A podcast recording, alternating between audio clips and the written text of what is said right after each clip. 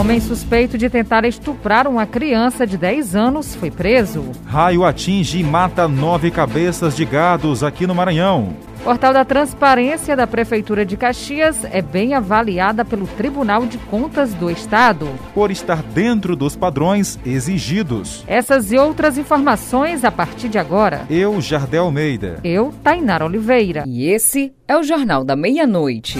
Agora, um resumo das principais notícias do dia e o que será destaque nas próximas horas. Está no ar, Jornal da Meia-Noite. Jornal da Meia-Noite. A gente fala agora que o Ministério Público do Maranhão entrou com uma ação civil para que o governo do estado disponibilize policiais para a cidade de Arari. O município, durante a pandemia, ficou sem os serviços de segurança. Quem conta é Renata Martins.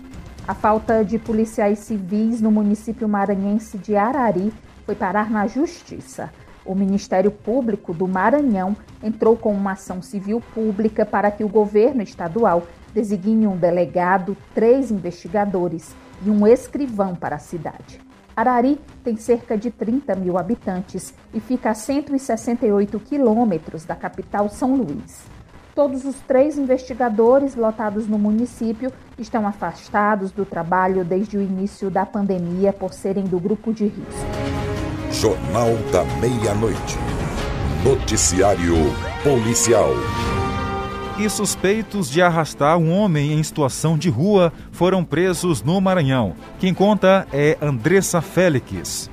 Nessa terça-feira, 27, foram presos dois suspeitos de terem arrastado um homem em situação de rua até a morte em São Luís. Segundo informações da polícia, foram detidos um empresário e um vigilante. Ainda de acordo com a polícia, o crime ocorreu no dia 17 de maio, quando o corpo do homem, identificado como Carlos Alberto Santos, de 36 anos, foi encontrado em frente ao terminal de integração da Praia Grande. Depois de ter sido detido pelo vigilante, o homem em situação de rua foi amarrado em um carro e arrastado pelo empresário comercial até o terminal de integração. Em depoimento, o empresário admitiu que arrastou e se justificou dizendo que a vítima havia furtado várias vezes o seu restaurante. Após o crime, o empresário fugiu para São Paulo e foi preso ao voltar para São Luís. Já o vigilante foi detido no bairro da cidade operária na capital.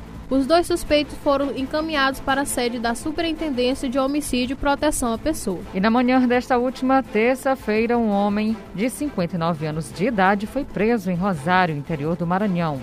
Ele é suspeito de violentar uma garota de apenas 10 anos de idade e o crime teria acontecido no ano de 2013. De acordo com a polícia, o suspeito teria convidado a menina para ir para casa dele e atraído por um matagal para desculpa, com a desculpa queria mostrar a ela um ninho de pássaros próximo à casa.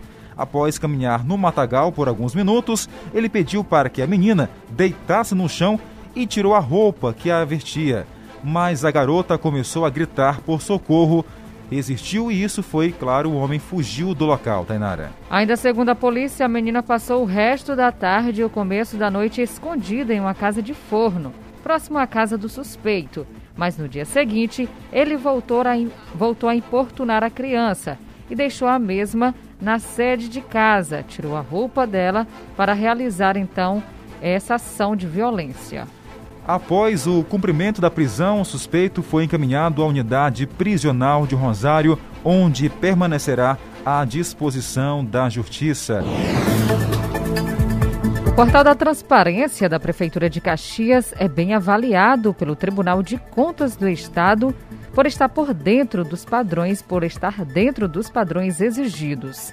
Julimar Silva. A aparência da Prefeitura de Caxias está entre os bem avaliados pelo Tribunal de Contas do Estado do Maranhão. Caxias está fora da lista divulgada pelo TCE, em que aparecem os municípios que apresentam portais da transparência fora do padrão.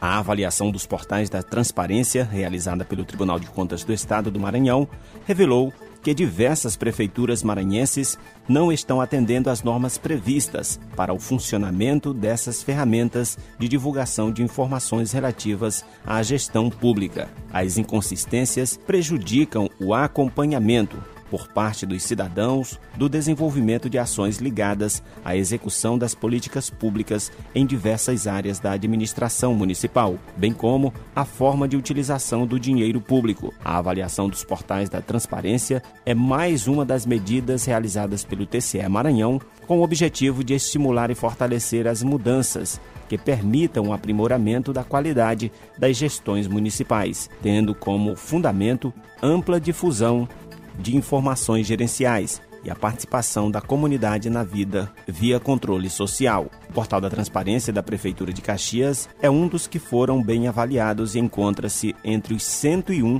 que apresentam informações consistentes e que estão em acordo com o que a lei determina. Outros 116 portais da transparência estão na relação divulgada pelo TCE e que estão fora dos padrões. Vou falar agora com Andressa Félix, porque vai falar sobre a campanha de vacinação. É isso, ô, Andressa? É isso mesmo, Jardel. A campanha de vacinação contra a poliomielite vai até o dia 30 desse mês. A meta é vacinar 11,2 milhões de crianças com menos de um ano e até 5 anos de idade. Até o momento, 35% do público-alvo já recebeu a vacina. Vamos ouvir mais detalhes com a repórter Ana Luísa.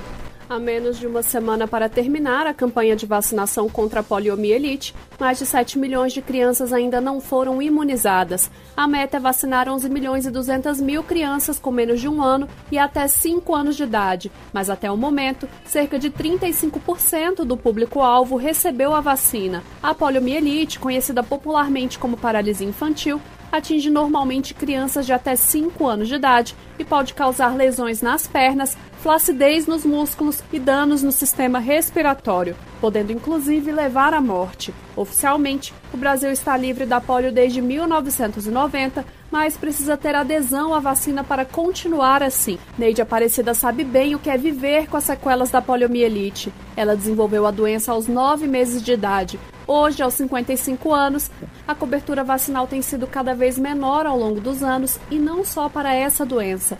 De acordo com o Ministério da Saúde, a queda de imunização contra doenças como rubéola, sarampo e tétano, por exemplo. Por isso, a Neide faz um apelo muito importante. Não tomar vacina é como se fosse uma roleta russa. Você não sabe o que vai ser do seu futuro. No caso da poliomielite, ainda existe mais um motivo para que os pais não deixem de vacinar as crianças. Ela causa um distúrbio neurológico que começa a dar sinais em adultos com mais de 35 anos e que tiveram a doença e causa principalmente a perda de neurônios motores que ficam próximos aos que foram danificados pelo vírus. Com isso, a pessoa tem uma perda acelerada de movimentos e a paralisia mais grave dos membros. A poliomielite não tem cura, mas tem prevenção. A campanha de vacinação contra a paralisia infantil vai até o dia 30 desse mês. Jornal da Meia-Noite. A última notícia. E teve gados, infelizmente, que morreram aqui com raio. É isso, Késia? Pois não, que notícia é essa? Raio matou nove cabeças de gado na madrugada desta terça-feira aqui no Maranhão. Quem vai trazer mais informações pra gente é Mari Barros. Na cidade de Barra do Corda, no povoado Boa Sorte, um raio matou nove cabeças de gado na madrugada de ontem. Os animais que morreram estavam dormindo próximo de uma cerca de arame. Os que estavam mais distantes sobreviveram. O prejuízo teria sido de 18 mil reais para os donos do gado. Os animais pertenciam a dois proprietários. O Ministério da Agricultura alerta que a carne de animal morto por raio não pode ser consumida.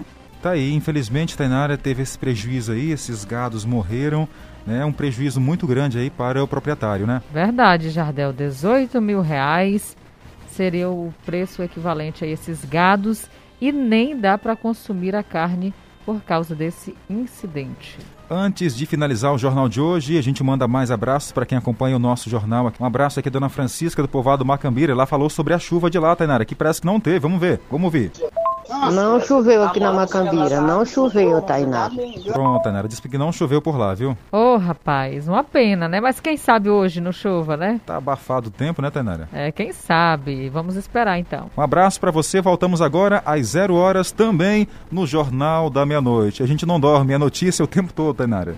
É, nós aqui somos firmes e fortes. Olha, só lembrando, Jardel, para ah. nossa população que neste sábado, dia 31 de outubro, será o dia D da campanha de vacinação contra a raiva canina e felina. Então, a partir das 7 horas da manhã, os 33 postos de saúde aqui de Caxias estará atendendo então a população. Leve seu animal. Um abraço, tchau, gente. Acabamos de apresentar Jornal da Meia-Noite. Jornal da Meia-Noite.